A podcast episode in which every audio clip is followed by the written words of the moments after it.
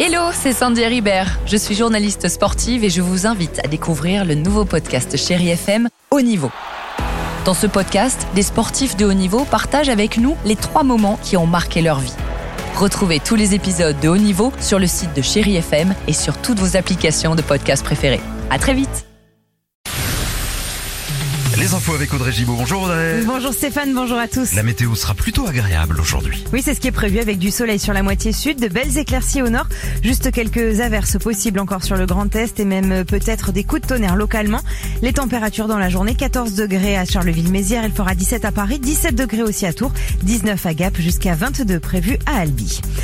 La Russie franchit un cap. Son ministre des Affaires étrangères a évoqué hier un risque réel de troisième guerre mondiale. Sergei Lavrov accuse Volodymyr Zelensky d'être un bon acteur et de faire semblant de négocier avec Moscou. Une menace brandie alors que les pays occidentaux se retrouvent aujourd'hui en Allemagne. Ils vont de nouveau s'entendre sur de probables nouvelles livraisons d'armes à l'Ukraine. Emmanuel Macron réélu mais discret, on ne l'a pas vu. Hier, il est resté en coulisses pour travailler à la composition de son nouveau gouvernement. Il cherche aussi le Premier ministre qui mènera la bataille des législatives au mois de juin.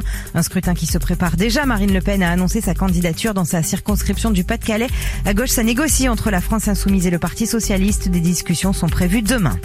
Dans l'actualité aussi, un policier placé en garde à vue hier à Paris. Il est entendu dans le cadre d'une enquête pour violence involontaire et entraîné la mort sans intention de la donner.